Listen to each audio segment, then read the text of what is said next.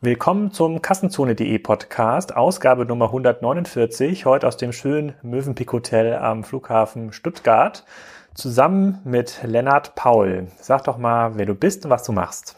Ja, ich bin äh, Lennart Paul, ich bin äh, Gründer und Herausgeber von Warenausgang.com. Seit äh, ziemlich genau einem Jahr und einem Monat ähm, schreibe ich da über B2B Digital Commerce und ähm, komme auch aus der Ecke, war vorher ein paar Jahre in der Wirtgruppe ähm, als Vorstandsassistent, äh, Digitalprojektleiter und ähm, ja, der, der Blog ist jetzt quasi so mein, ähm, mein Medium, wo ich so meine Erlebnisse äh, äh, aufschreibe. Und Quasi Kassenzone für, für B2B. Und wir machen hier gleich ja zusammen einen Workshop äh, in, in der Stadt zum Thema äh, Hoffmann kauft Contorion. Äh, da sind dann über 20 Leute, Händler und Hersteller aus dem B2B-Umfeld, äh, die sich dann fragen, was soll das eigentlich und macht das Ganze irgendwie Sinn? Ähm, das können wir direkt auch als Serverblock hier verwenden, weil das nicht das einzige B2B-Event, was wir zusammen machen, sondern wir haben aufgrund des großen Zuspruchs ähm, beim Digital Commerce Day in Hamburg auch entschieden, komm, wir machen nochmal eine Sonderausgabe B2B. Die machen wir auch hier in Stuttgart. Ich glaube, am 2., 3. November. Kannst du ein bisschen was dazu sagen? Du bist ja der, der Kurator und stellst das Programm da zusammen. Gibt es da noch Tickets? Äh, kommen da noch, sind da noch ein paar Sprecher, die noch angekündigt werden können? Genau, es gibt äh, auf jeden Fall noch Tickets. Ähm, wir haben so ungefähr 160 Plätze und ich glaube, die Hälfte davon jetzt ähm, verkauft. Und ähm, ja, also von dem vom Line-Up her ist ja am ersten Tag quasi wieder ein Konferenztag. Ähm, da ist zum Beispiel der Dr. Felix Zimmermann von der Takt AG, der ein bisschen drüber erzählt, wie äh, sich das Unternehmen digital transformiert. Da gab es jetzt auch erst äh, bei Joel Kaczmarek einen sehr äh, hörenswerten Podcast über die Takt AG.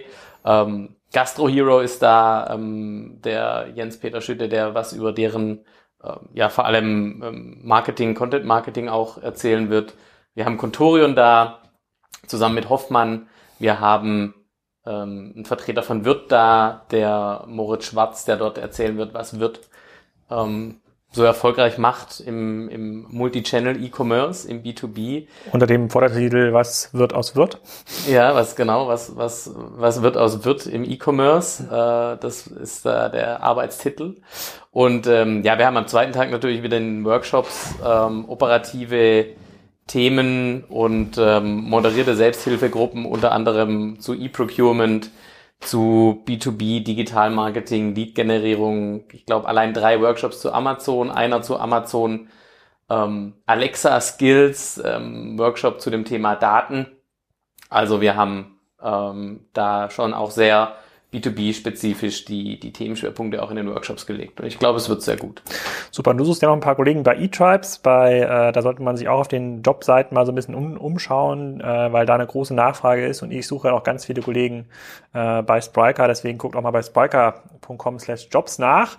Und äh, dann können wir auch schon den, uns dem eigentlichen Inhalt widmen. Wir hatten ja immer mal vor, schon eigentlich in den letzten zwölf Monaten über das Thema B2B und E-Commerce zu reden. Und äh, dieser Anlass, ähm, dass die Hoffmann-Gruppe jetzt Contorion akquiriert, ähm, das gibt dieser ganzen Diskussion nochmal so ein bisschen, so ein bisschen ähm, Aufschwung. Mhm. Ähm, du hast, glaube ich, in ein paar Warenausgang.com-Artikeln auch schon darüber geschrieben, was so die Unterschiede B2B und B2C sind und äh, wie dieser, dieser Markt in Summe gestaltet. Vielleicht können wir mal damit anfangen. Also ähm, Gibt es jetzt so eine Art Aufbruchstimmung im B2B-Markt? Wollen jetzt alle so sein wie Contorion? Ist da der, ist da der, der Groschen gefallen oder hat der Markt noch ein bisschen Zeit? Wie, wie ist da so die Stimmung?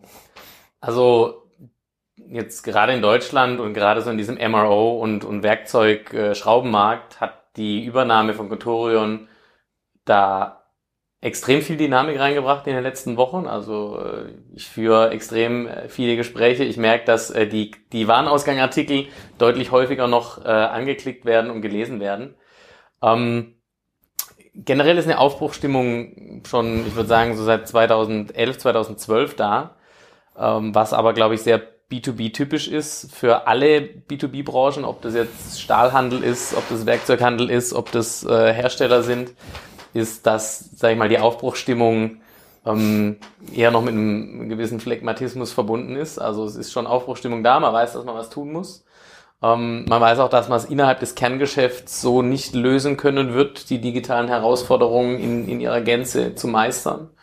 Ähm, und ähm, ja, also die Dynamik, die, ich glaube, die wird jetzt auch von Jahr zu Jahr zunehmen. Ne? Von einem halben Jahr ist Amazon Business eingestiegen in den deutschen Markt, dann in UK, ähm, was man so hört, soll als nächstes Italien folgen. Das zahlt natürlich auch alles darauf ein, dass es da noch schneller vorangeht und sich noch mehr Leute dann diese Fragen stellen. Kann man das mit dem B2C-Markt ein bisschen vergleichen? Also gefühlt hat ja erst so vor vier, fünf Jahren der B2C-Markt verstanden, dass so klassische Multichannel-Strategien nicht mehr richtig ausreichen, dass E-Commerce eine komplett eigene Sparte ist und gar nicht so viel mit dem klassischen Handelsmodell zu tun hat und entsprechend auch Geld angezogen ähm, und äh, für neue Geschäftsmodelle und für viel, viel neue Dynamik ähm, gesorgt. Ich hatte gestern in so einem Podcast mit Jochen Grisch und, Digital, äh, und ähm, Joel Katzmarek bei Digital Kompakt, da hatten wir auch über die strukturellen Probleme des stationären Handels gesprochen. Das ist eigentlich erst durch das E-Commerce-Wachstum vor vier, fünf Jahren aufgetreten. Mittlerweile ist es bekannt. Es gibt ja kaum noch einen ähm, Artikel, irgendeine Publikation, die jetzt mit voller Euphorie über stationäre Handelsmodelle schreibt, sondern ist eher sehr problembehaftet. Ist es schon soweit im B2B? Also macht man sich da auch grundsätzlich Sorgen über B2B-Handelsmodelle ähm, oder vielleicht, was gibt es da so für verschiedene Abstufungen? Machen die sich vielleicht in verschiedenem ähm, Grad irgendwie Sorgen um ihre Zukunft? Ja, ähm, es ist schon so, dass die, sag ich mal, die Sandwich-Position in der Mitte, ja, gerade so Groß, Groß- Fachhandel, ähm, die machen sich, glaube ich, gerade die intensivsten Gedanken oder sollten sie zumindest tun, weil ähm, eben da auch dieser Multichannel-Ansatz ähm, je nach Branche und je nach Größe auch des Anbieters und je nach Markt, Marktstruktur halt eher so semi-gut funktioniert. Ja, also die meisten B2B ähm, Fachhandelsstrukturen sind halt sehr granular. Ne? Also gibt halt im Werkzeughandel, keine Ahnung, 2.000, 3.000 Fachhändler in Deutschland. Und da bringt dir halt so eine Multichannel-Strategie erstmal ähm, ähm, ja, erstmal nur bedingt was, weil ja quasi deine Kanalreichweiten auch deiner stationären Kanäle halt sehr, sehr eingeschränkt sind. So. Äh, auf Herstellerseiten ähm, machen sich ja viele Hersteller heute jetzt Gedanken, wie, wie sie quasi durch die Digitalisierung eigentlich einen direkteren Kundenzugang bekommen, wie sie auch über Plattformen wie Amazon oder im B2B eben Mercateo und, und was es da nicht sonst so alles so gibt, einen besseren direkten Kundenzugang bekommen und halt auch natürlich ein Stück weit äh, die Handelsmarge halt selber mitnehmen können. Ja. Also die Bedrohungsszenarien, wenn man das mal von dieser Seite betrachten möchte, die sind in diesen Bereichen, äh, gerade wenn man es jetzt trennt, Hersteller und Marken und, ähm, und Händler, sind auch sehr unterschiedlich, weil für, für Händler eben durch so ja, Multiplikatoren dieses Bedrohungsszenarios wie Amazon ähm, das sicher deutlich unangenehmer ist und für Hersteller da trotzdem noch mehrere Handels, äh, Handlungsoptionen und Handlungsräume bleiben und sich auch ein Stück weit, das sagt der, der Stefan äh, Grimm immer, das finde ich eine sehr gute Beschreibung, sich der Produktzugang ja demokratisiert. Das heißt, wenn du gute Produkte hast, werden die sich auch auf einer Plattform wie Amazon langfristig mit einer höheren Wahrscheinlichkeit durchsetzen. Ähm, und da sind Hersteller jetzt heute natürlich auch äh, gefährdet, aber haben auch bessere Handlungsoptionen als vorher. Hm, das ich immer so mitbekomme aus dem B2B-Markt, es gibt ja schon noch, ähm, zumindest das meine Wahrnehmung, vielleicht rede ich auch mit anderen Leuten, als mit denen du da redest, diese Amazon-Business-Thematik wird nicht so ernst genommen im B2B-Bereich, wie sie im B2C-Bereich ernst genommen wird, mhm. weil dort wird genauso wie auch bei der Contorion-Gründung argumentiert wurde, gesagt, hm, das bedient möglicherweise ein sehr, sehr niedrigschwelliges Kaufinteresse, wo das Produkt irgendwie schon klar ist, wo das Produkt nicht mit einem großen Service gekoppelt ist. Da wird man jetzt in Zukunft keine Zementmischer äh, kaufen oder Sand bestellen. Ähm, das ist immer noch ein Geschäft, was ganz anders funktioniert, als über eine Online-Plattform ähm, abläuft. Da muss ich mir über mein Geschäft nicht so viel Sorgen machen. Erlebst du das auch noch oder wie bewertest du denn generell diese, diese Aussage? Naja, ich, also grundsätzlich glaube ich schon, dass ähm, gerade Amazon Business am Anfang auch eben sehr stark versuchen wird, äh, Commodity-Produkte zu verkaufen, weil es natürlich am einfachsten ist. Ähm, aber das ist ja dann, da fängt es ja schon an, ja. Also ich meine, wenn ich, wenn ich jetzt als, als etablierter Händler, der auch dieses ganze Lösungs- und Servicegeschäft äh, macht für seine Kunden, wenn ich halt diese Commodities verliere und vielleicht meine Services, meine Lösungen halt nicht so gut sind, nicht so konkurrenzfähig sind, dann verliere ich da halt sehr schnell den Boden unter den Füßen. Ähm, also es wird schon, glaube ich, ernst genommen ähm, von, von vielen. Ähm, aber es ist immer so ein bisschen zweigeteilt, ähm, wenn zum Beispiel Amazon im, im Anfang Mai dann sagt, ja, wir haben jetzt 10.000 Händler und 50.000 Kunden aggregiert auf Amazon Business in Deutschland in den ersten dann quasi vier Monaten. ähm, dann kommen da auch schon Stimmen ähm, durch, so nach dem Motto, ja gut, das, ne, also 50.000 Kunden, das ist ja quasi nichts. Ja.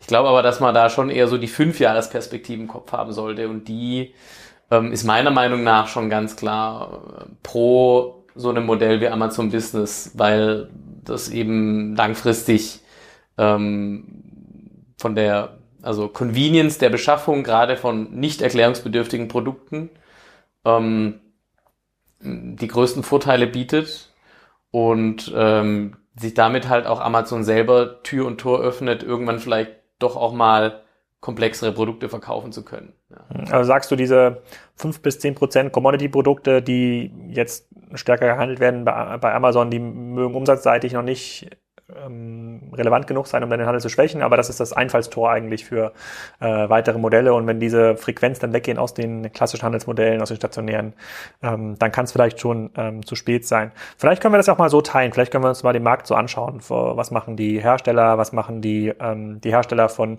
komplexen Produkten, Lösungsprodukten, wie sieht dieser Fachhandel aus? Und wir hatten noch eine Frage aus der äh, aus dem WhatsApp-Kanal bei Kassenzone ähm, gesammelt, wie sieht eigentlich die Zukunft des klassischen Großhandels da, ähm, da aus. Fangen wir doch mal bei den den Händlern an. Da gibt es ja ganz, ganz verschiedene Handelsstrukturen. Ähm, der Händler, der jetzt keine großen Eigenmarken hat, vielleicht so zwei, drei, ähm, ich weiß gar nicht, so Fachoutlets, wo man dann einkaufen ähm, kann. Was macht der? Naja, also der, sag ich mal, regional ähm, begrenzte Händler, also was, was kannst du da heute machen? Du hast natürlich erstmal die Möglichkeit, ähm, online deine Reichweite massiv zu erhöhen. Ja?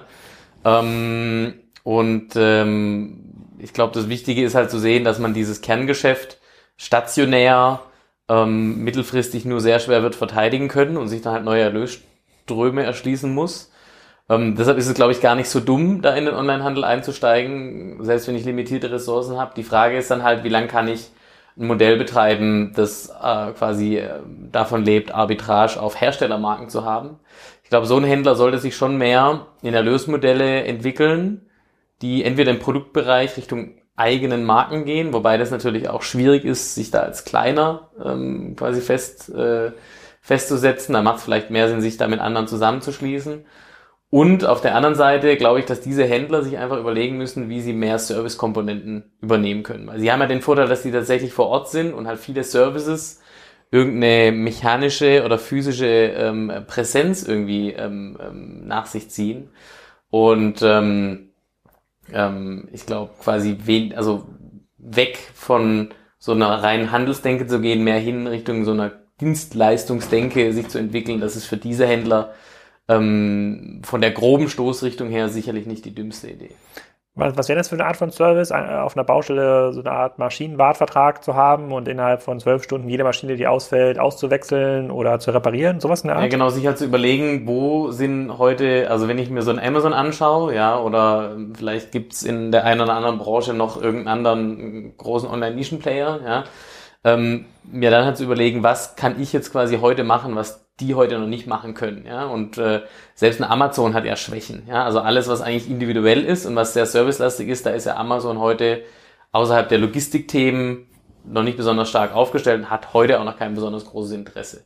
Also sowas, was du beschreibst, ne? zum Beispiel zu sagen, okay, ähm, wenn eine Maschine defekt ist oder wenn, wenn ein Produkt auf der Baustelle fehlt, dann richte ich mich halt so ein, dass ich das quasi innerhalb von, von zwei Stunden beliefern kann oder diese Maschine tausche ähm, oder halt solche, solche Themen mache oder wenn ich auf, beim Bau ist äh, das ein ganz großes Thema Ausschreibung. Ja? Also wenn ich quasi Kunden habe, die an einer Ausschreibung teilnehmen, also Handwerksbetriebe, die legen mir in der Regel diese Ausschreibung hin ähm, und äh, ich als Händler darf diese Ausschreibung ausfüllen für meinen Kunden und ähm, sich da halt auch clevere Lösungen zu überlegen, wie kann ich sowas halt vielleicht besonders schnell, besonders gut äh, machen und so, dass der, der mein Kunde möglichst diese Ausschreibung gewinnt. Ich glaube, in so eine Richtung muss man sich halt entwickeln und heute wird es, glaube ich, oft eher noch so als notwendiges Übel gesehen, um halt seine Produkte zu verkaufen. Ich glaube, da muss sich die Sichtweise so ein bisschen hm. ändern. Okay, oder, oder eine Alternative wäre dann auch vielleicht unbewegliche Güter oder schwer bewegliche Güter zu vermieten, zu verleihen, Krane, irgendwelche Tiefbaugeräte.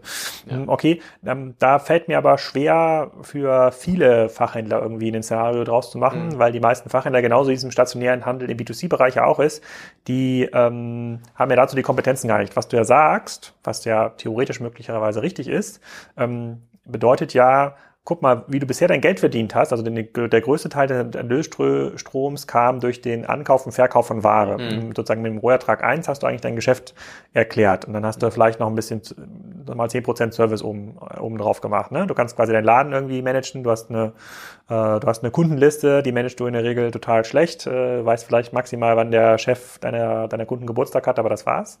Und jetzt sagst du, naja, ähm, der Handel, das wird nicht mehr ausreichen, das ist nur Commodity, das musst du aber weiterhin machen, um Frequenz zu haben. Das wird der Kunde erwarten, dass du halt irgendwie mm, Ersatzteile für den Bohrer hast oder den, mhm. den, den Betonmischer und obendrauf musst du jetzt eigentlich so eine Art Callcenter, Berater, musst du Mechaniker vielleicht anschaffen, die die Geräte ähm, reparieren.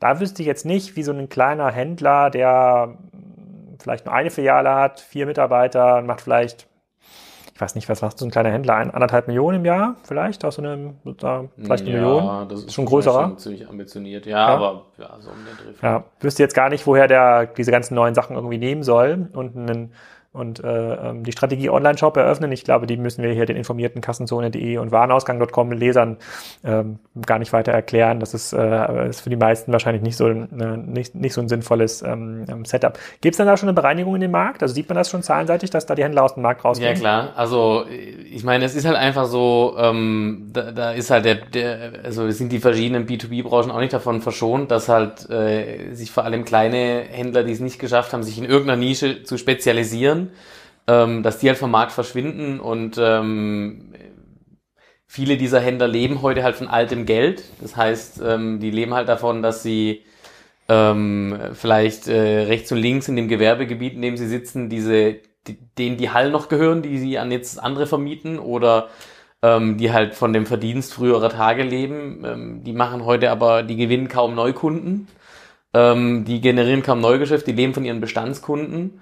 Ähm, und ähm, klar, also da, da ist es, ist es auch für mich schwierig, äh, denen zu sagen, ähm, äh, dies und jenes ist jetzt die Erfolgsstrategie. Ich, so, ich, ich würde selber heute keinen so kleinen Handel mehr übernehmen wollen. Ich glaube, man muss halt einfach auch eine gewisse Größe erreichen. Wir sehen es ja heute im, bei mittelständischen Unternehmen, ja, Unternehmen, die 100, 200, 300 Millionen Euro Umsatz machen in ihrer Branche, dass die sich auch schon verdammt schwer tun, ja, und die haben einen Fußabdruck, die haben 1000 Mitarbeiter oder die haben 500 Mitarbeiter, die haben 20 Standorte ähm, und, und, und haben eine sehr große Kundenbasis. Und die, die tun sich ja heute auch schon schwer, ähm, die, nötigen, die nötigen Schritte dazu gehen. Das ist eine, das ist, glaube ich, ein kulturelles Thema ein Stück weit. Das andere ist aber dann auch die, die Investments ähm, dazu stemmen, die man halt auch braucht.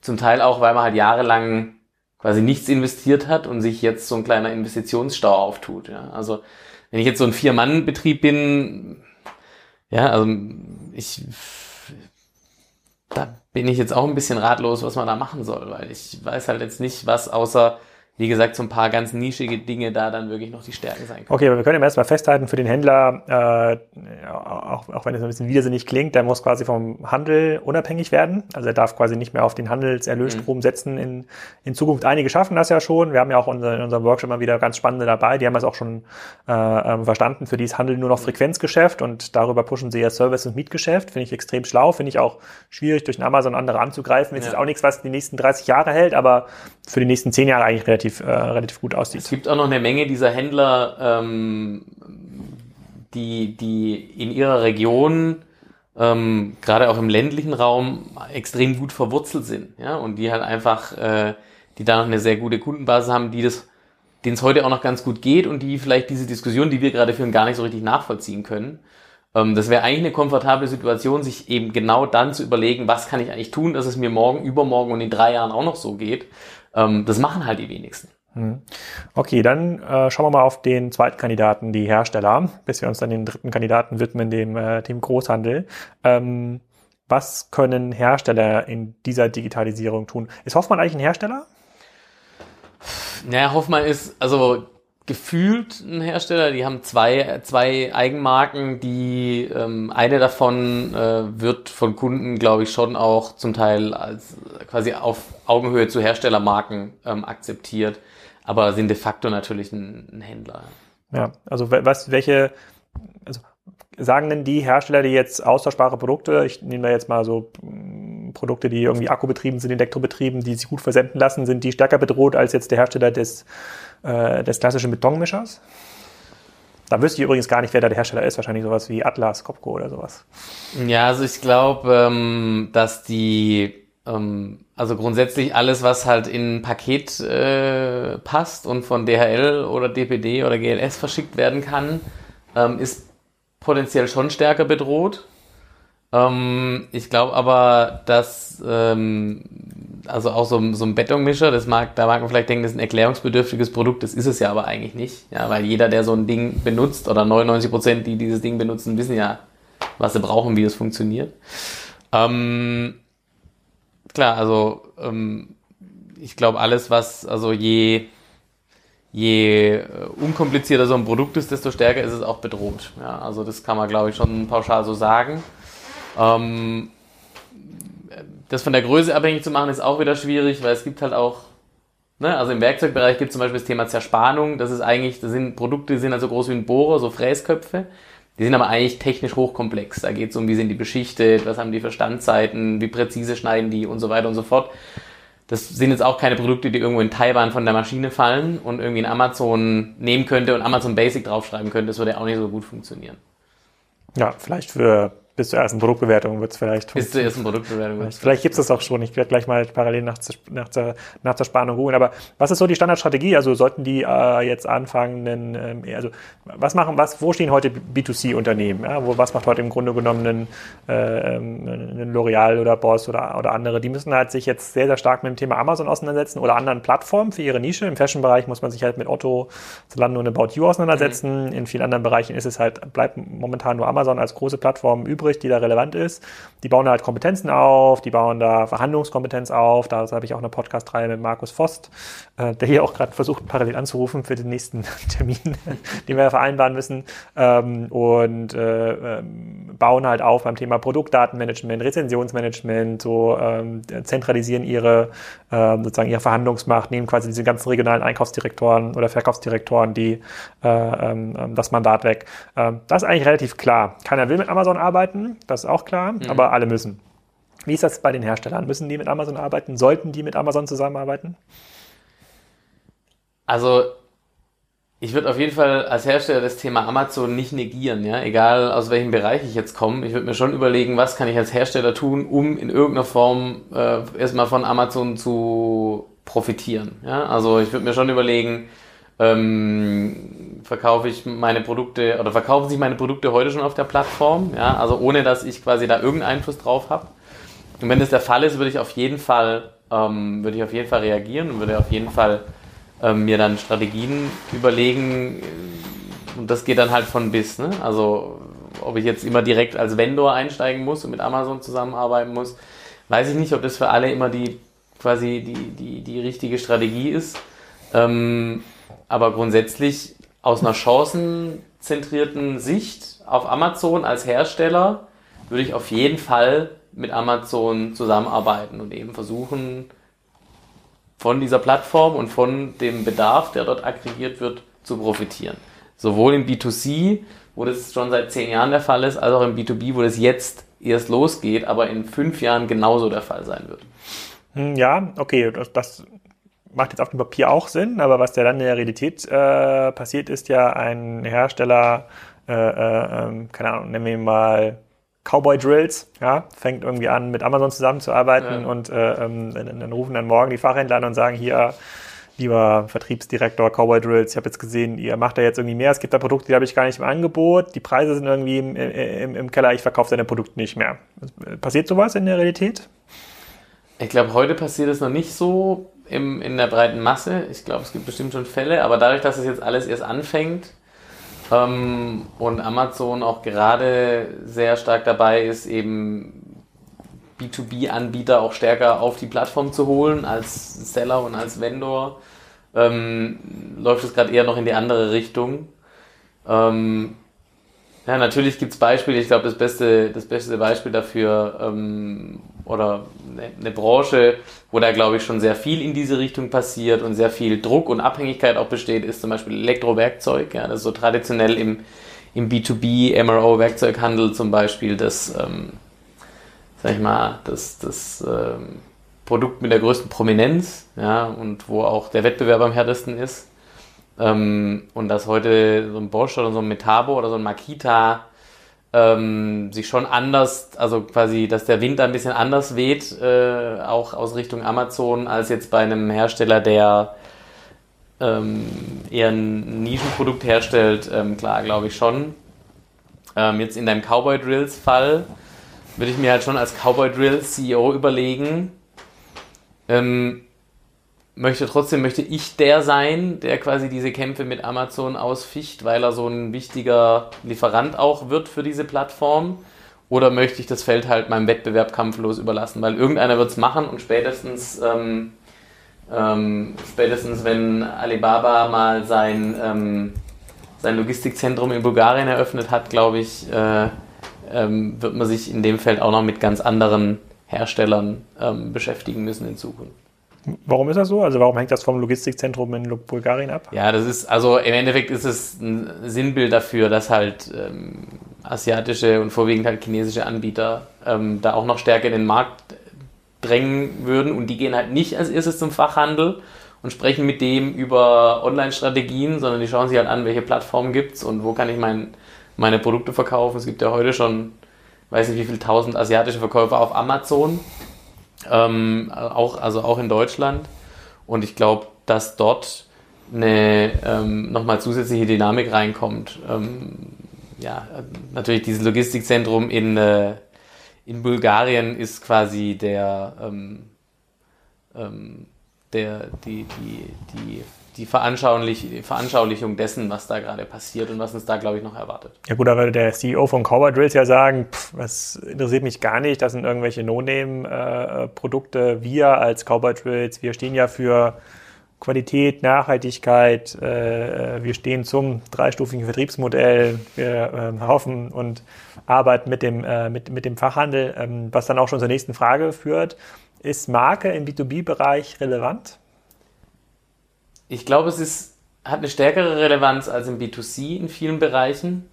Ähm, das rührt zum einen daher, dass, glaube ich, quasi Marke in B2, im B2B-Kontext anders, anders vererbt wird. Ja? Also vom, äh, vom, vom Senior-Chef auf den Junior-Chef, auf, auf dessen Nachfolger. Und ähm, also soll jetzt nicht heißen, dass, dass Marken im B2B unantastbar sind, aber ich glaube, die Halbwertszeit von Marken und die Bedeutung von Marken in den einfach sehr viel verschiedenen unterschiedlichen Produktsegmenten ist schon nochmal höher. Also ich sehe jetzt zum Beispiel, was, was so einem Hama und so einem Belkin passiert ist äh, auf Amazon oder generell im Internet mit zum Beispiel äh, Anker oder, oder KW Mobile oder ähm, diese ganzen Anbieter, die über Plattformen groß geworden sind ähm, dass es so einer Firma wie Fischer oder Knipex oder, oder Festool so schnell passiert, dass da jetzt quasi irgendein asiatischer Anbieter kommt oder irgendein deutscher Anbieter, der jetzt eine Elektrowerkzeugmarke neu aufsetzt und denen dann so massiv Anteile abnimmt in so einer kurzen Zeit. Ähm, da glaube ich, ist die, das, quasi das Szenario, dass sowas passieren kann, realistisch aber eben in einer viel geringeren Geschwindigkeit und wahrscheinlich auch mit einem viel geringeren Marktanteil, den so eine Marke dann da übernehmen kann. Also etablierte Marken ähm, sind im B2B, glaube ich, schon noch ein anderes Pfund, auch online wie jetzt im B2C. Ja, also da, da bin ich mir nicht sicher, ob ich daran ähm, so glauben mag. Also ich habe äh, gestern gegoogelt, äh, wir bauen gerade bei uns im Garten ähm, und, und an den ganzen Koppelzäunen ein paar Sachen und dann wollte ich mir so eine Elektrokettensäge holen für, so für die kleinen äh, Arbeiten und da habe ich erst geguckt bei Stiel, weil Stiel ja immer bekannt ist sozusagen für die besten Kettensägen ever. Ähm, da habe ich aber gemerkt, der Akku ist gar nicht austauschbar zwischen Geräten. Und dann habe ich gesehen, ähm, oh, bei Makita kann man es irgendwie austauschen. Das war für mich jetzt aus einer B2C-Brille sicherlich irgendwie relevant, aber ich fand es irgendwie interessant, dass man den, äh, wahrscheinlich kann man dann in den Bohrer den gleichen Akku reintun wie in, den, wie in die Kettensäge. Und ich glaube halt, ähm, also ich sehe diese Beständigkeit der Marke ähm, über den Absatzkanal, dass man wahrscheinlich bestimmte Kunden hat, die sagen, komm, ich kaufe mein Elektrokram immer bei Makita oder ich habe jetzt hier schon immer alles, äh, äh ich als Tischler von Festool äh, oder als Maler. Ähm, da schon. Ich frage mich halt, ob das Argument, was du vorhin genannt hast mit diesen niedrigschwelligen Einstiegsprodukten, Handelsprodukten, ob das nicht auch für neue Marken gilt, ob es nicht bestimmte Produkte gibt, wie zum Beispiel äh, Bohrer oder, äh, ähm, oder Verbrauchsmaterial, worüber dann eine neue Marke in, äh, in diesen Markt halt eintreten kann und Leute halt mehr merken, hm, Qualität ist auch gut, Preis 50 Prozent, es wird am nächsten Tag geliefert, vielleicht direkt auf die Baustelle, die Abrechnung stimmt auch bei Amazon Business und zack, dann äh, ähm, wird es halt doch deut deutlich schwerer für einen Fischer festzuhalten und so. Nee, also, also es geht mit Sicherheit, ja. Ich meine, ähm, jetzt quasi deine, deine äh, Argumentation aus quasi deinem äh, privaten Kontext raus ist halt, ähm, also wenn du jetzt quasi äh, zehn Forstarbeiter fragen würdest, ähm, dann würdest du wahrscheinlich äh, äh, zwei Marken zu hören bekommen, mit denen die arbeiten. Das eine ist Stiel, das andere ist Husqvarna und das ist halt äh, ungefähr so wie quasi äh, bin ich iOS-User oder bin ich Apple-User, äh, hm. bin ich Android-User, ja. Ähm, und äh, ja, eine Husqvarna Benzinkettensäge haben wir auch noch, aber ja. Äh, siehst du mal, ja. Nee, also das ist also wie gesagt, ne, grundsätzlich ist es definitiv möglich und man, man das, ich glaube, das Wichtigste im B2B ist einfach zu sehen, die Branchen sind viel breiter. Es gibt ja nicht die B2B-Branche, es gibt halt das B2B-Segment und da geht's über, über, über, über hunderte Branchen und dann nochmal hunderte, hunderte Subbranchen. Und dann in den einzelnen Branchen musst du dir auch wieder die Zielgruppen anschauen. Wenn du jetzt zum Beispiel ähm, ähm, bei, bei Gastro Hero schaust, ja, ähm, den, den, den Jungs aus Dortmund, deren klassischer Kunde ist ja so ein Restaurantbesitzer. Ne? Also quasi ein, eine Person, die ein Restaurant besitzt, die haben natürlich auch Systemgastronomen, aber dass dem Typ egal ist, wie sein Bräter heißt und von welcher Marke der ist, Hauptsache der funktioniert und äh, wahrscheinlich, wenn man sich so ein Restaurant einrichtet, kostet es auch nicht so viel, hat ein gutes Preis-Leistungs-Verhältnis. Das ist klar. Ne? Deshalb können die Jungs, glaube ich, mit, mit Eigenmarken sehr gut arbeiten. Ähm, wohingegen jetzt so ein Betreiber von so einer von so einer Kantine, ja, wenn da nicht auf der Anrichte, wenn da nicht Rieber draufsteht, dann kauft er die nicht, ja, weil der weiß, alles alles wo nicht Rieber draufsteht, ist quasi für ihn in seiner in seiner Welt seit 20 Jahren oder seit 30 Jahren ist halt quasi nicht gut genug, um seine Anforderungen zu erfüllen. Und ähm, und das ist ein Phänomen. Ich glaube, das ist im B2C ähm, da ist die Gefahr einfach deutlich größer, dass du mit einer neuen coolen Marke halt auch kurzfristig irgendwie Trends erzeugen kannst und auch Bedarf abgreifen kannst. Ja. Wie, wie relevant, du hast jetzt gerade gesagt, Amazon äh, Business hat irgendwie 50.000 Kunden oder Kundenaccounts ähm, aufgebaut in, äh, in Deutschland. Ähm, wird das genauso schnell wachsen wie in den USA? In den USA hat jetzt, glaube ich, ähm, haben sie jetzt gesagt, haben sie eine Million Accounts mhm. schon aufgebaut, was ja schon äh, hinter jedem Account können ja mehrere tausend Dollar Umsatz äh, stecken, mhm. also schon äh, sehr relevante Größenordnung. Da reden wir also schon über Milliarden Dollar Umsatz, die da, die darüber gehen. Ähm, siehst du, dass hier da eine hohe, eine hohe Dynamik in dem Markt ist? Also sagen das irgendwie Hersteller, B2B-Hersteller, dass sie zunehmend mit Amazon ins Gespräch kommen oder ähm, kommt da doch eher was von ähm, Alibaba oder AliExpress? Also ich lebe ja, ich lebe ja in meiner, in meiner Filterblase auch so ein bisschen. In meiner Filterblase spricht heute jeder, jeder Hersteller mit, äh, mit Amazon und Amazon Business. Ähm, entweder quasi spätestens seit Anfang diesen Jahres oder schon länger, ja, die, die sich quasi schon länger auf diesen Moment vorbereitet haben, dass es jetzt relevanter wird.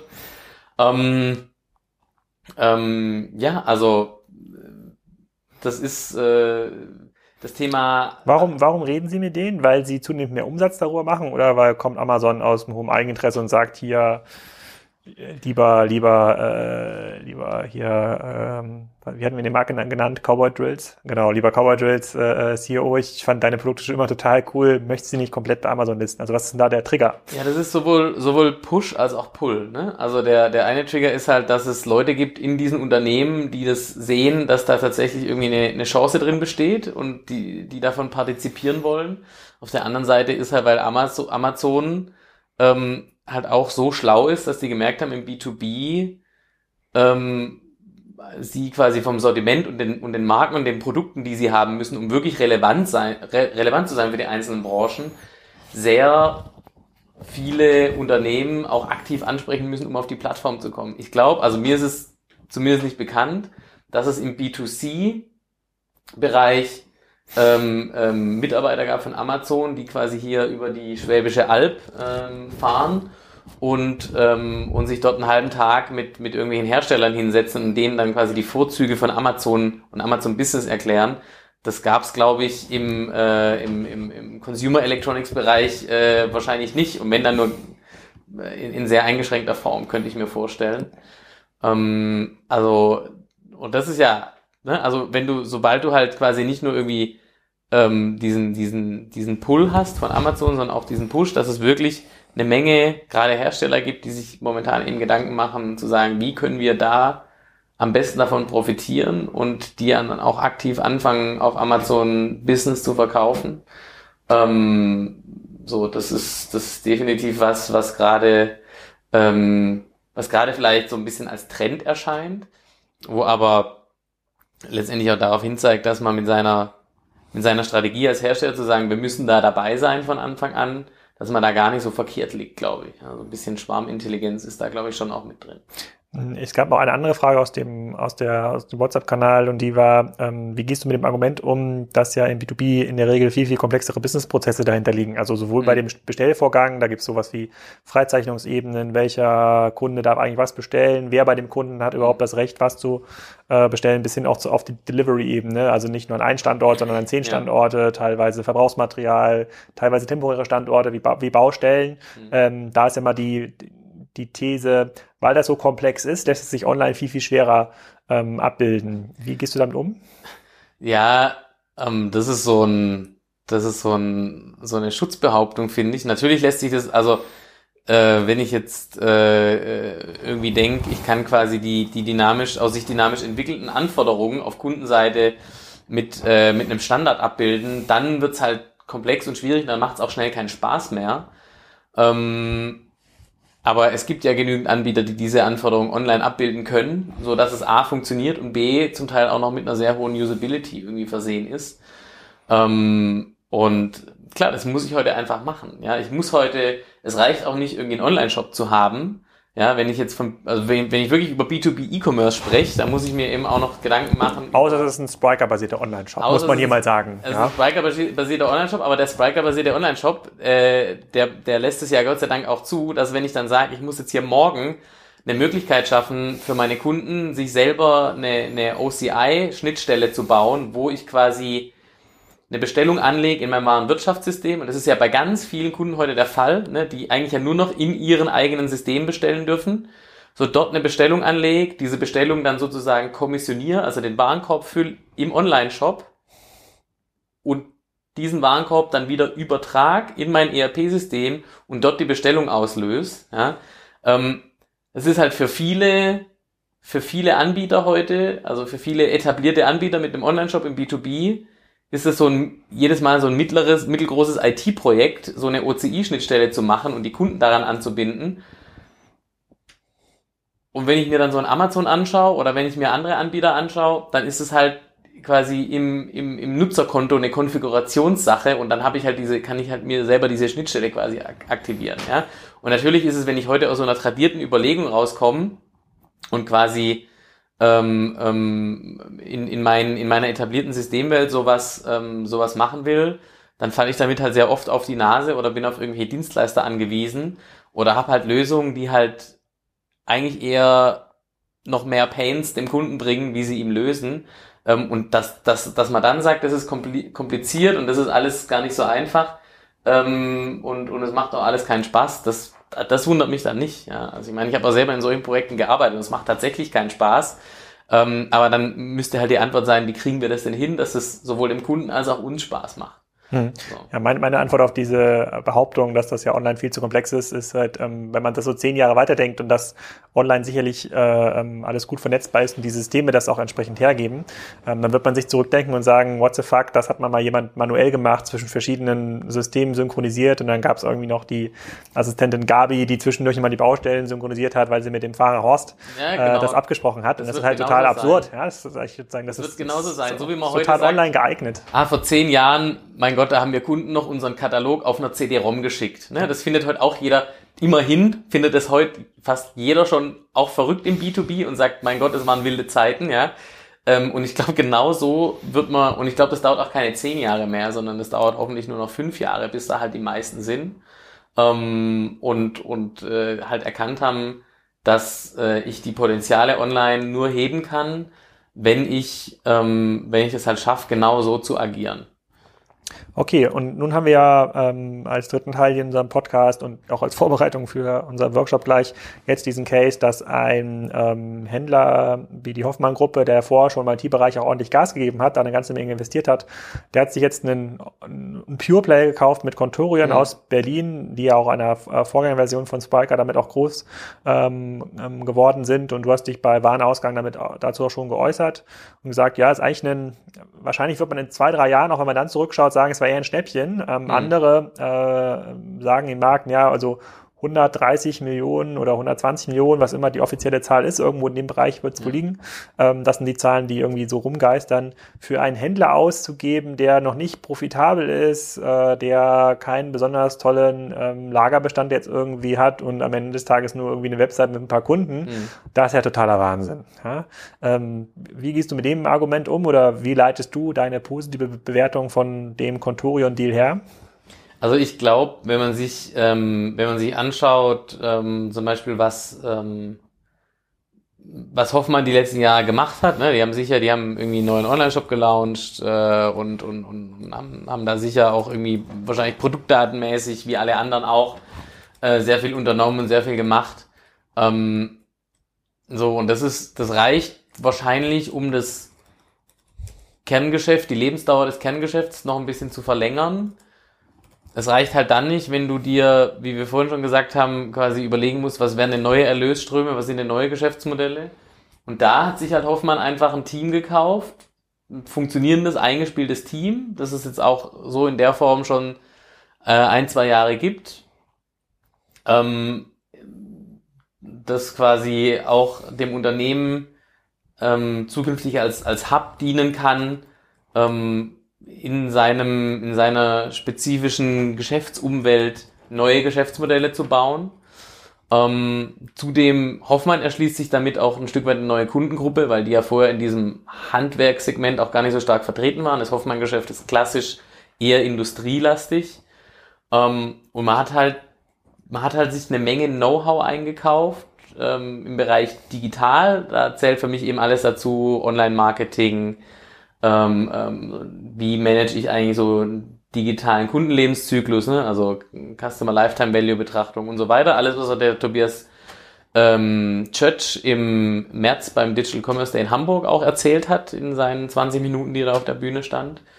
Ähm, eine große Tech-Kompetenz, ja, also Kontorin ist halt kein Unternehmen, das sagt, wir nehmen jetzt hier einen Standard Magento Online-Shop, das passt schon, sondern die halt von Anfang an gesagt haben, wir müssen quasi Technology Ownership haben und müssen eigentlich auch eher eine Tech Company sein. Ähm, was passiert, wenn man das nicht ist? Das sieht man bei dem zum gleichen Zeitpunkt gestarteten Pendant aus Düsseldorf, bei Zorro, ja, die jetzt, glaube ich, schon den zweiten Relaunch hinter sich haben und das Ding immer noch nicht so richtig läuft anscheinend. Ähm, und das dritte ist das Thema Datenkompetenz. Ähm, da hat sich Contorion selber ähm, äh, gerade im Bereich Produktdaten sehr autodidakt äh, weiterentwickelt in den letzten in den letzten Jahren einfach quasi Produktdaten online fähig gemacht, die zum Teil in nach wie vor äh, schrecklichem Zustand von den von den Herstellern kommen. So, also man hat quasi in diese Kompetenzen, man hat sich quasi mit einem Schlag diese Kompetenz gekauft, die man sonst, wenn man die selber aufbaut, sicherlich selber aufbauen kann, sicherlich aber ähm, auch einen, einen zweistelligen Millionenbetrag dafür in die Hand nehmen muss und sicherlich ähm, also um, um 130 äh, gute Leute in diesem Bereich zu bekommen, vielleicht mal 250 oder 300 Leute eingestellt haben muss.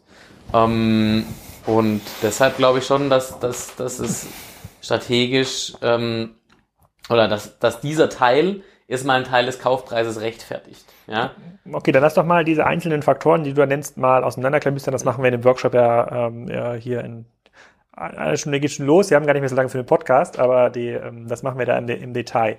Nehmen wir das Thema Produktdaten. Contorin ist jetzt noch nicht so super alt. Ne? Die sind irgendwie 2014 gestartet, kurz vor Sprycar, mhm. kurz bevor wir quasi die komplette Software auch übernommen haben, ähm, sind die bei Project A gestartet, sind jetzt also knapp drei Jahre alt, denke mhm. ich mal, und haben jetzt ja am Anfang sind die auch noch ein bisschen experimentiert, äh, äh, links und rechts, also haben sozusagen zweieinhalb Jahre richtig Netto-Business äh, auf der Uhr. So, und ähm, jetzt haben da auch nicht 100 Leute an den Produktdaten gearbeitet, sondern es, die haben eine relativ große IT-Abteilung mhm. ähm, und haben ordentlich an diesem Shop-Shop-System und auch an diese ganzen Backend-ERP-Systemen, die sie halt selber gebaut haben, auch auf ähm, der Sparker-Basis, ähm, diesen ganzen Kram dahingestellt. Aber ich frage mich auf der anderen Seite, äh, wenn das da in den ersten anderthalb Jahren irgendwie 50, 60 Leute schaffen, mal sauber diese Kataloge aufzubereiten mhm. online und eine Facettierung hinzubekommen, die auch für Nutzer Sinn macht. Ja? ja? Also diese ganzen automatischen Facetten, wie was für Material hat irgendwie ein Hammergriff, so versus äh, äh, Anzahl der Zähne auf dem Sägeblatt, das ist halt super komplex. Das gibt es im B2C-Bereich gar nicht. Ähm, auf der anderen Seite dürften Berner Wirt andere große B2B-Unternehmen auch schon mindestens Mitte der 2000er Jahre angefangen haben, äh, in diesen Bereichen aufzubauen aber da sehe ich ja noch nicht mal ansatzweise so eine Produktdaten- oder Katalogqualität, die sie irgendwie online bringen können. Wo, wo, woran liegt das? Haben die an anderen Sachen, an anderen Sachen gearbeitet? Haben die irgendwie für den Printbereich gearbeitet? Oder was? Ich meine, die Leute sind ja nicht doof. Also das ist, nee, absolut, die Leute sind nicht doof. Ähm, oft ist halt die Strategie ein bisschen doof, glaube ich, oder der Ansatz ist halt ein bisschen doof. Ähm, doof gewählt, ähm, was du gerade gesagt hast, ne, dass man halt also quasi aus der aus der Printhistorie kommt und dann Daten ähm, so aufbereitet, dass die halt für Print besonders gut passen und halt nicht so konsequent daran arbeitet, dass die halt für alle Kanäle passen. Ähm, das ist, glaube ich, ein Thema. Ähm, und ähm, oft ist es halt dann, wie es halt klassischerweise ist bei etablierten Playern, ähm, das sind dann halt Projekte, da muss dann der Produktmanager quasi on top seine Daten pflegen, so parallel zu seinen ganzen anderen Aufgaben, die er halt machen muss. Und das funktioniert halt meistens eher so semi gut, ähm, weil ganz oft diese Leute ja auch auf andere, einfach auf ganz andere Themen incentiviert sind. Ja, also wenn ich jetzt zum Beispiel auf Neuprodukte incentiviert bin, dann werde ich natürlich, äh, fallen natürlich die Sachen, auf die ich weniger oder gar nicht incentiviert bin, halt auch hinten runter. Ähm, das hat dann natürlich immer ein Stück weit mit, mit, mit Unternehmenskultur zu tun und so weiter. Ähm, ich glaube, diese ganzen beiden Faktoren zu betrachten, wäre jetzt, würden wir jetzt ein bisschen übers Ziel hinausschießen. Aber ähm, äh, also die, die, die Ausrichtung, ne, immer gerade so Datenprojekte, die Ausrichtung von diesen Datenprojekten und die, die, die, die Art und Weise, wie quasi umgesetzt wird, ähm, die ist halt, glaube ich, bei so einem Player wie Contorin, der auch auf diese Daten einfach angewiesen ist, weil er hat keine anderen, der muss gute Daten haben, um verkaufen zu können. Das muss halt ein Unternehmen, das einen Printkatalog hat und ein und ein Außendienst, äh, der jeden Tag zum Kunden rausfährt, der kann da natürlich äh, oder der dann quasi anders verkauft, der jetzt keine facettier, äh, facettierte Suche braucht. Ähm, die sind halt nicht so angewiesen, ne? deshalb ist der, der Need auch oft gar nicht so, der wird gar nicht so gesehen. Ähm, und deshalb ist dann quasi die Umsetzung oft auch ein bisschen mangelhaft und halt nicht so konsequent und zieht sich halt über eine sehr lange Zeit hinweg. Oh, okay. Also ich fasse mal zusammen, also sind zwei Sachen. Einmal quasi der Legacy Approach, also dass ja. man quasi aus den print-optimierten Daten kommt und die versucht so hinzuvorstellen, also nicht auf der grünen Wiese startet. Und das zweite äh, ähm, ähm, ist dann tatsächlich auch die Systemrestriktionen, die dann vorliegen, also auch fehlende Anzahl von Leuten, fehlende Anzahl von auch Systemen, die es überhaupt hergeben. Solche, es wird ja aber versucht, dann alles ins Stibopim reinzupressen oder in irgendwas, also ist ja nie dafür genau, gemacht halt worden. mein Ziel von so einem Produktdatenprojekt, wenn das erklärte Ziel ist, wir möchten in einem Jahr den Printkatalog vollautomatisiert drucken, dann ist natürlich klar, dass alles, was in diesem Projekt passiert, vordergründig auf dieses Ziel einzahlt. Hm. Und da passieren dann halt Sachen, die sind halt für E-Commerce, für Online halt nicht so besonders förderlich. Ja, ähm, es fängt dann bei der Systementscheidung an und es endet dann am Schluss einfach an der Datenqualität. Und ähm, und das ist genau das, was du beschreibst. Ne? Also diese, diese, diese Zentriertheit quasi auch auf, auf dann, was ich, einen Ausgabe, also ja, wo, wohin spiele ich die Daten dann später rein und dann zu sagen, okay, ich will halt diesen Katalog drucken. Ähm, da leiden dann diese ganzen Online-Themen schon stark drunter. Hm, okay, dann nehmen wir mal den zweiten Faktor, den du genannt hast, ähm, äh, Anzahl Mitarbeiter. Mhm. Ist, äh, du hast ja gesagt, man muss mal 200, 300 Leute eingestellt haben, damit man mal 100 gute findet. Das ist tatsächlich ja so. Ist jetzt ja nicht so, dass die, ich weiß gar nicht, wie viele Kontorien weil äh, Mitarbeiter jetzt hatte im, im so Verkaufsfall. 130. 130, genau. Und die so 130, da werden ja nochmal die eine oder andere Einstellung wird dazu äh, gekommen sein, die Mhm. jetzt nicht die zweieinhalb Jahre geschafft hat. Aber wahrscheinlich haben die 200 Leute schon in ihrem System äh, mal drin gehabt. Vielleicht auch mehr, vielleicht auch 300 Leute. Ähm, ist das also wie restriktiv ist dieses ganze Konzept äh, beim zum Thema Standort ausgerichtet? Also glaubst du, dass man ein Team mit den Fähigkeiten, die heute bei Contorion vorliegen, dass man das in Stuttgart, wo hier ja sehr, sehr viele B2B-Unternehmen sitzen, aufbauen könnte? Ähm, theoretisch ja, aber praktisch halt dann auch nur, wenn man massiv Geld in die Hand nehmen würde. Also ich glaube, dass die, die ganzen Märkte, Massiv, was heißt das? Was ist der Unterschied? Also wenn jetzt ein äh, sozusagen ein Product Manager, der, keine Ahnung, so eine Abteilungsleitungsfunktion in, inne hat beim Thema Produktdaten, Mhm. wenn der in Berlin jetzt 70.000 Euro kostet, ja, äh, brutto, also ohne, ohne ähm, Arbeitgeber neben, äh, Nebenkosten. Was würde der in Stuttgart kosten? der kostet ja in Stuttgart wahrscheinlich das eineinhalbfache. Mm, Mal locker würde ich jetzt einfach mal so spontan schätzen.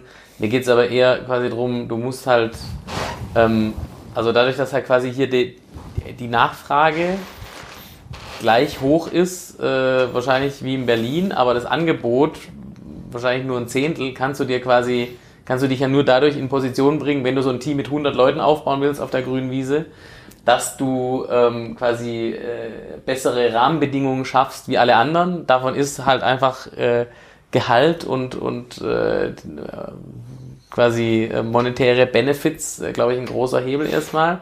So in Berlin hast du halt, da ist es heute, glaube ich, auch nicht einfach, sich das zu schaffen. Ja, also es ist jetzt auch nicht so, dass da die guten Leute auf der Straße warten, bis einer kommt und ihnen einen Job anbietet. Es wird auch nicht einfacher nach vorne raus. Es wird auch nicht einfacher nach vorne raus, weil halt auch alle nach Berlin gehen. Ähm, ich glaube aber, wenn du heute sowas machen musst, dann musst du dir halt schon anschauen, ähm, bietet mir der Arbeitsmarkt das an. Und wenn ich heute hier nach Stuttgart schaue, dann gibt's halt, hier gibt's Daimler, hier gibt's äh, hier gibt's Bosch, hier gibt's Porsche, hier gibt's äh, Bräuninger, die im, im E-Commerce gerade auch richtig massiv ähm, ähm, Leute einstellen. Die Köhler Group, Die Köhler Group äh, gibt's, genau, Internetstores äh, gibt's hier in Esslingen. Ähm, und dann gibt's noch ungefähr 1000 ähm, andere große und mittelständische Unternehmen, die auch alle drei bis fünf Leute suchen in dem Bereich. Ja. Also ich fasse mal zusammen, es gibt quasi diesen, die, die, diese Leute, diese Leute nicht. Irgendjemand hat mal gesagt, ich möchte jetzt gar niemanden anschauen, wer es gesagt haben könnte, dass hier die Arbeitslosigkeit so niedrig ist, dass auch Leute hier arbeiten, die der Volkswirtschaft eigentlich schaden. ähm, das mag, das das, äh, das kann ich mir nicht vorstellen, dass das irgendjemand mal gesagt haben könnte, aber ich habe es mal gehört. Ja. Aber ähm, grundsätzlich ähm, bleibt ja dann eigentlich nur Leute umzuschulen. Ich meine, jetzt, jetzt bei, äh, bei dem einen oder anderen Autohersteller wären sicherlich Leute in der Motorenentwicklung frei. Die könnte man, äh, wenn ich mir da so anschaue, was da gerade passiert äh, im, im Automarkt, die könnte man vielleicht mal umschulen. Aber das ist schon ein ziemlich dickes Brett, weil die Digitalisierung äh, wartet ja leider nicht. Da muss man ein bisschen Gas geben. Ähm, also bleibt wahrscheinlich kurzfristig nur diese Berlin-Hamburg-Option bei dem einen oder anderen. Und Stuttgart, Frankfurt, München, wo es halt so stark, so viele Arbeitgeber wird, halt, wird es einem schon schwerfallen, so ein 50, 60, 70 Mann-Team aufzubauen, was irgendwie raus, äh, was irgendwie raus hat. Ja, das ist, also es ist, wie gesagt, es ist nicht unmöglich und es gibt auch Wege, sowas zu machen. Ja, ich kann mir halt auch überlegen, ähm, kann ich sowas über ein Equihire, kann ich mal von den 70 vielleicht 20 über ein Equihire die ersten 20 irgendwie bekommen, ja, ähm, indem ich mir halt irgendeinen Digitaldienstleister zum Beispiel kaufe, ähm, Also eine Agentur zum Beispiel. eine Agentur oder einen kleinen Softwarehersteller, der ähm, vielleicht irgendeine Nischensoftware baut, ja, also sowas dann mach, einfach nur damit ich diese Leute bekomme, ja, das ist, glaube ich, wird zu einer immer valideren Option. Das andere ist, ich muss ja nicht, Gott sei Dank nicht mit, mit, mit 50 Leuten anfangen. Ich glaube, in vielen Unternehmen wäre schon geholfen, wenn man sich mal ein Team von vier oder fünf Leuten hinsetzen würde und die mal mit, ähm, mit ein bisschen Budget und auch so ein bisschen, sag ich mal, Spielraum, Entscheidungsspielraum ähm, ausstatten würde, dann würde man so von, um von 0 auf 1 zu kommen, würde das den meisten schon reichen. Das reicht natürlich nicht in letzter Konsequenz, aber wenn wir darüber sprechen, wie kann ich in, dem bestehenden, in der bestehenden Marktsituation mit Hinblick auf diesen Arbeitsmarkt agieren, dann ist das, glaube ich, schon ein Hebel, den man halt heute hat. Ja? Und natürlich ähm, gibt's dann da auch wieder Verlierer, weil diese Leute kommen wieder irgendwo her und die gehen ja dann auch wieder irgendwo weg, äh, weil nicht jeder jetzt gerade diese Themen studiert und dann frisch von der Uni kommt. Ähm, aber die Frage ist ja quasi, wie kann ich mich positionieren, dass ich halt möglichst eher zu den Gewinnern zähle und halt nicht dazu, wo dann die Leute, die irgendwie Ambitionen haben, digitale Geschäftsmodelle zu bauen, sagen, das kann ich eigentlich bei meinem bestehenden Arbeitgeber heute nicht machen ähm, und muss mir dann eher ein Umfeld suchen, wo das heute geht, weil da habe ich halt irgendwie Bock drauf. Ja. Mhm, okay, gut, bei dem, bei der Strategie, die du da vorgeschlagen hast, ähm, da würde ich halt sagen, die ist halt sehr, sehr zeitintensiv und mhm. äh, aus, meiner, aus meiner Brille heraus ist jetzt sozusagen Zeit momentan das, das teuerste Gut. Mhm. Also es liegt gar nicht mal am Geld. Deswegen komme ich ja, ich habe das bei Kassenzone ja auch mal kurz äh, ähm, zusammengefasst, auch eher zu einem positiven Ergebnis. Ähm, ich kann gar nicht die Assets so richtig bewerten. Ich könnte jetzt gar nicht sagen, ob jetzt eine äquivalente Webseite, Shop, ob das jetzt irgendwie 30, 40, 50 Millionen kosten würde, wenn man es selber macht. Aber diese zwei, drei Jahre, die jetzt der nächste verliert, der eben nicht Contorian kaufen konnte, der es hätte aber machen können, die sind halt viel, viel, viel, viel teurer. Ja? Weil man halt ja. quasi da diesen äh, sozusagen die quasi den, um, das Umsatzwachstum, diesen Shift eben nicht mitnehmen, nicht mitnehmen kann, aber das werden wir gleich nochmal im Detail, ähm, im Detail diskutieren. Ähm, du hast jetzt ja schon das eine oder andere Feedback aus dem Markt dazu äh, bekommen. Du wirst sicherlich auch oft angerufen zu diesem ähm, Contorion-Thema. Äh, mhm. Ähm, wie wird das am Markt bewertet? Ist ein guter Deal gewesen von Hoffmann? Also sagen viele, ja, hätten wir eigentlich auch selber machen sollen oder wird das, wird das eher hinterfragt, man sagt so, ich verstehe es nicht oder ich finde es irgendwie doof? Ähm, ich würde sagen, das, das, das ist ein ziemlich genau in der Mitte geteiltes Echo. Ja? Also es gibt tatsächlich welche, die sagen, ähm, das ist ein sehr guter Deal. Ne? Ich, das ist spannend, das ist auch gut, dass das passiert, weil das, äh, das, das bringt das ganze Thema im Markt weiter und es bringt die Diskussion weiter und es bringt auch oft interne Diskussionen weiter, was man jetzt tun muss. Ne? Also es stößt oder hat jetzt wahrscheinlich in den letzten vier Wochen den einen oder anderen Bock tatsächlich umgestoßen äh, in manchen Unternehmen.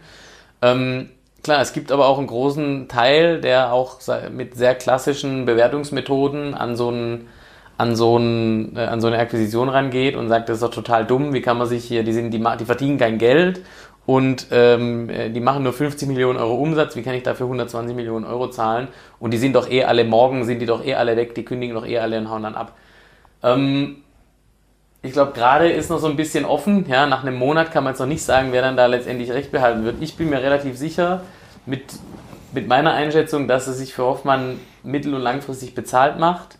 Vorausgesetzt, ähm, man macht da jetzt keine, keine strategischen Dummheiten ja, und, äh, und versucht jetzt irgendwie genau dieses Geschäftsmodell auf Profitabilität zu bringen, sondern sieht es halt eher für sich als Vehikel, um neue digitale Geschäftsmodelle zu entwickeln, neue Kunden zu erschließen und so dieses ganze, dieses ganze Digital Commerce Mysterium ähm, mal noch mit ein paar alternativen Antworten zu versehen, ähm, außer mit der bestehenden Legacy IT und deren Optimierung.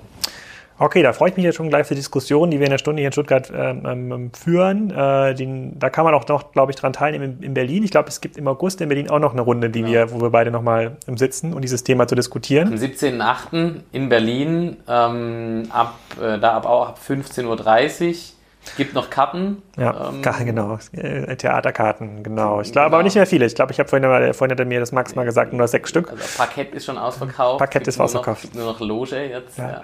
Und äh, ja, dann freue ich mich besonders auch mit dir, ähm, weil ich dann nicht mehr selber alles moderieren äh, äh muss, dass du den ähm, DCD B2B machst. Ähm, und wo dann auch ja der äh, sozusagen von Hoffmann von Contorion quasi die entsprechenden Stakeholder dort sind, die das auch nochmal ähm, diskutieren. Bis dort, bis dahin müsste sich auch so ein bisschen das Gegrummel am Markt gelegt haben und eine deutlich informiertere äh, Meinungsbildung eingetreten sein. Genau. Ähm, und da freue ich mich schon total drauf. Und wir haben ähm, vorher noch, äh, das, darf, das darfst du ja nicht sagen, das darf, darf ja nur ich sagen, ähm, äh, während der Demexco, ja, unter anderem am Spriker stand, äh, führe ich auch noch zwei Interviews, äh, einmal mit äh, Hilti und einmal mit äh, Contorion. Ähm, ja. Äh, da ich glaube, da müssen wir noch eine größere Bühne mieten. Ich glaube, das reicht gar nicht aus, was wir da jetzt eingerichtet, genau, wir haben. Eingerichtet noch, haben. Und, und wir sind noch in der Debate Hall äh, auch noch unterwegs. Ach so, und, mit äh, was?